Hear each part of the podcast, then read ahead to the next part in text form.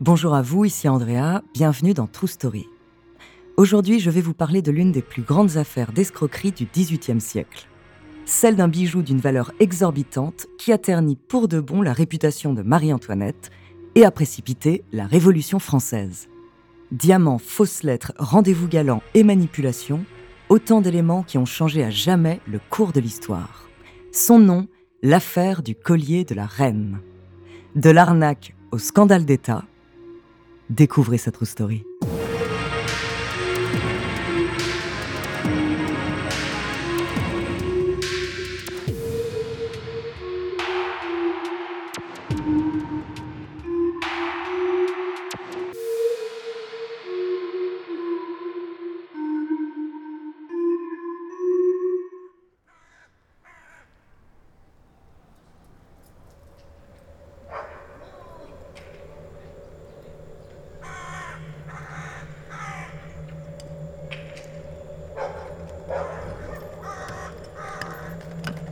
Le 16 octobre 1793, une charrette roule lentement sur le pavé des rues parisiennes.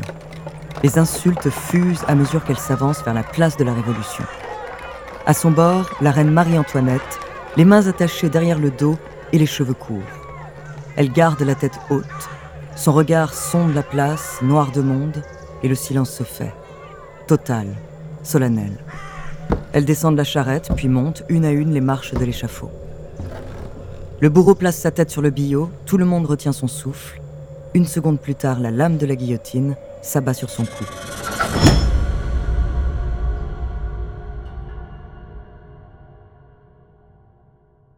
Les Français détestaient Marie-Antoinette. Dépensière, arrogante, extravagante, elle avait tout pour provoquer la colère du peuple. Mais c'est l'affaire du collier qui a vraiment mis le feu aux poudres.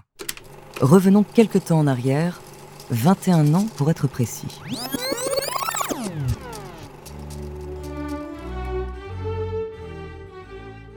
En 1772, le roi Louis XV veut offrir un cadeau à son amante, Madame du Barry. Il demande donc à deux joailliers, Charles-Auguste Baumer et Paul Bassange, de concevoir un collier de diamants d'une splendeur absolue. Le problème, c'est qu'un tel ouvrage demande du temps et de l'argent. Les deux joailliers s'endettent terriblement et Louis XV meurt avant que le collier ne soit fini. Louis XVI prend sa place sur le trône ainsi que Marie-Antoinette. Les deux joailliers ont alors l'idée de lui vendre le bijou. Mais la reine refuse. Porter un collier destiné à une autre, pas question. Baumer et Bassange ont beau faire le tour de toutes les cours d'Europe, personne n'en veut. Il faut dire que le collier est cher, très cher. 2842 carats pour une centaine de perles et 674 diamants. Le tout pour la modique somme de 1,6 million de livres, soit l'équivalent de trois châteaux largement entourés de terre un collier invendable et deux joailliers ruinés. Tout aurait pu s'arrêter là sans l'existence d'un certain cardinal de Rohan. Grand aumônier de France, c'est l'un des hommes les plus riches du royaume. Son rêve est d'occuper un rang politique. Et pour ça, il faut être dans les petits papiers de la reine. Une seule ombre au tableau, Marie-Antoinette le déteste. Il y a dix ans, il a causé du tort à sa mère et elle n'est pas prête de l'oublier.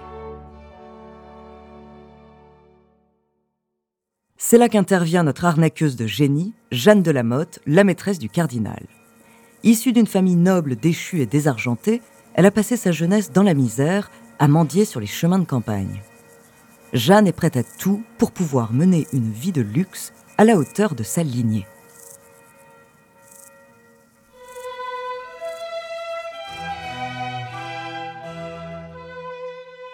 Un soir, son richissime amant lui parle de son embarras vis-à-vis de la reine.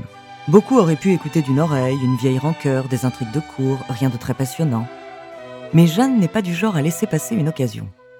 Derrière le récit du cardinal, elle voit une opportunité en or. Une idée germe alors dans son esprit, une idée si ingénieuse et ambitieuse qu'elle en deviendra l'arnaque du siècle. Jeanne de la Motte commence lentement mais sûrement à persuader son entourage qu'elle est proche de Marie-Antoinette. À l'une, elle dit qu'elles sont amies intimes, à une autre qu'elles seraient cousines éloignées. Lors des dîners mondains, des promenades champêtres ou au théâtre, elle répand la rumeur. Mais les curieux demandent des preuves. Alors le soir, seule dans sa chambre, Jeanne de la Motte s'installe à son bureau. Elle allume une bougie, trempe sa plume dans l'encrier et se met à rédiger de fausses lettres à la reine. Elle imite même l'écriture de Marie-Antoinette pour faire croire à une correspondance régulière avec elle. Celui qu'elle veut convaincre le plus, c'est son amant, bien sûr. Et le cardinal de Rohan ne met pas très longtemps à mordre à l'hameçon. Grâce à elle, il va pouvoir laver les erreurs de son passé et il s'en frotte déjà les mains.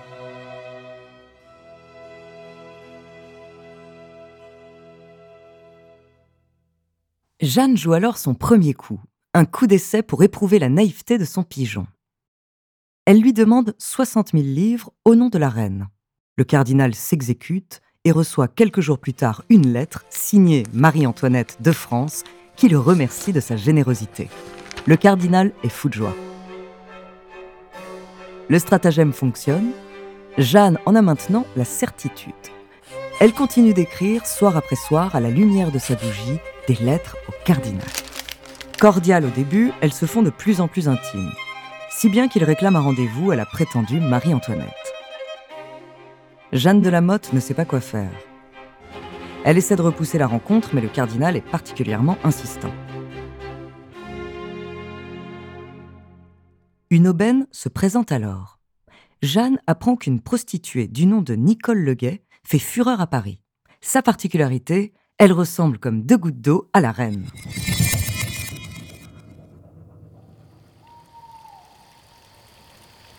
Le 11 août 1784, à 11h du soir, la lune se reflète dans les bassins du jardin de Versailles. Le bosquet de Vénus est plein d'odeurs de fleurs, quand un pas discret retentit dans la nuit.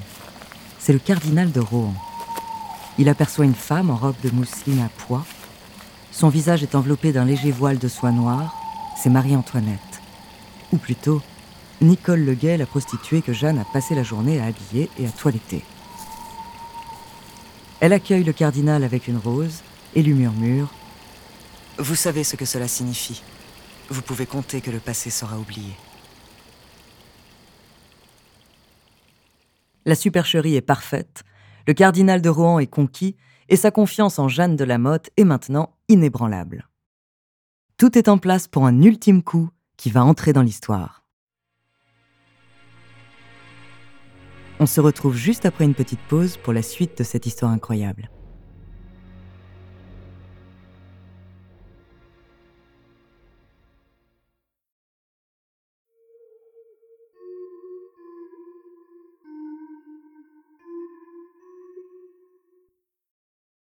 À la fin de l'année 1784, Jeanne de la Motte entre en contact avec les deux joailliers, Baumeur et Bassange. Elle se présente comme une amie proche de Marie-Antoinette. La reine, leur dit-elle, voudrait s'offrir le collier, mais en secret. Sa réputation n'étant pas très glorieuse, elle se passerait bien d'un scandale de plus. Quelques semaines plus tard, le cardinal reçoit une nouvelle lettre de Marie-Antoinette de France qui lui demande d'acheter le collier à sa place. Le cardinal est aux anges. Il s'imagine déjà couvert de faveurs par la souveraine, nommé Premier ministre par le roi, il signe sur le champ. Le collier lui est livré et il s'empresse d'aller le porter à Jeanne de la Motte pour qu'elle le remette à la reine. Le cardinal vient à peine de partir que Jeanne et quelques complices se ruent sur le bijou. Les semaines passent, le cardinal attend, il a beau espérer, mais la reine ne porte toujours pas le collier. C'est Baumeur, l'un des joyers, qui flaire l'escroquerie le premier. Et à juste titre. Jeanne et ses complices ont détaché toutes les pierres précieuses du collier et sont allés les revendre à Bruxelles et à Londres. Le bijoutier court éclaircir l'affaire avec la reine.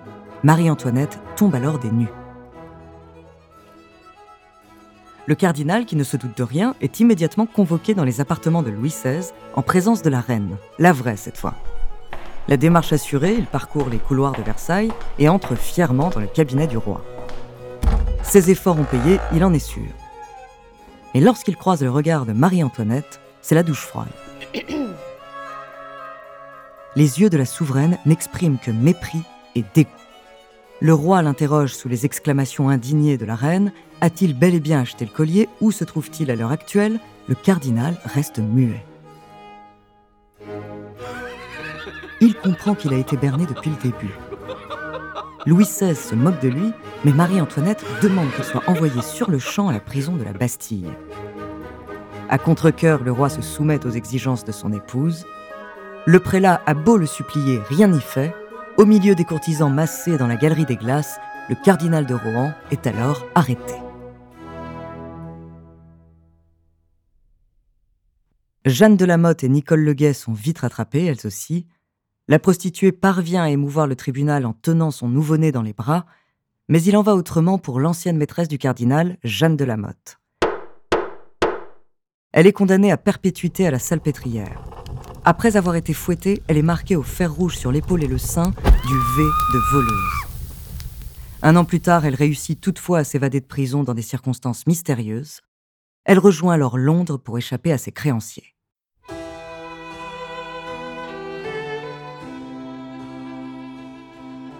c'est le procès du cardinal qui va faire le plus de bruit. Jugé publiquement en 1686, il est tout de suite reconnu innocent du vol du collier. Le seul crime qui pèse contre lui est celui de lèse-majesté. Quand même, croire que Marie-Antoinette puisse lui faire des avances. Mais après délibération, les juges décident finalement de l'acquitter. Pire, il n'est même pas obligé de présenter ses excuses à la reine.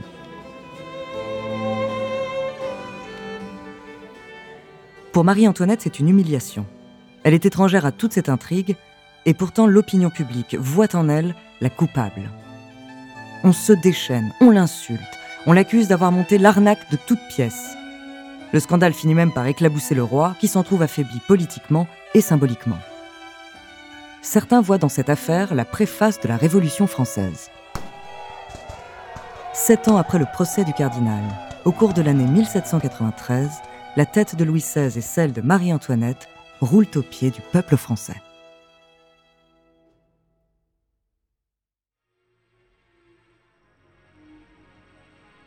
Merci d'avoir écouté cet épisode de True Story.